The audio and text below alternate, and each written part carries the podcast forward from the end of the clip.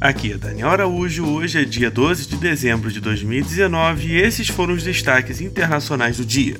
Reino Unido. Os primeiros resultados das pesquisas de bocas de urna no Reino Unido, divulgados na noite desta quinta-feira, indicam que os conservadores poderão ter 368 assentos no parlamento e os trabalhistas podem atingir 191, garantindo uma ampla maioria conservadora, mais folgada do que previam as pesquisas mais recentes. Estados Unidos e China. O presidente dos Estados Unidos, Donald Trump, assinou nesta quinta-feira um acordo comercial com a China que atrasaria uma nova rodada de tarifas, as quais seriam implementadas em 15 de dezembro. Bolívia. O ex-presidente boliviano Evo Morales chegou nesta quinta-feira a Buenos Aires, vindo de Cuba, e ficará na Argentina para comandar a campanha de seu partido Movimento ao Socialismo. No país, ele terá a condição de refugiado, anunciou o chanceler Felipe Solá, do governo recém-impossado de Alberto Fernandes.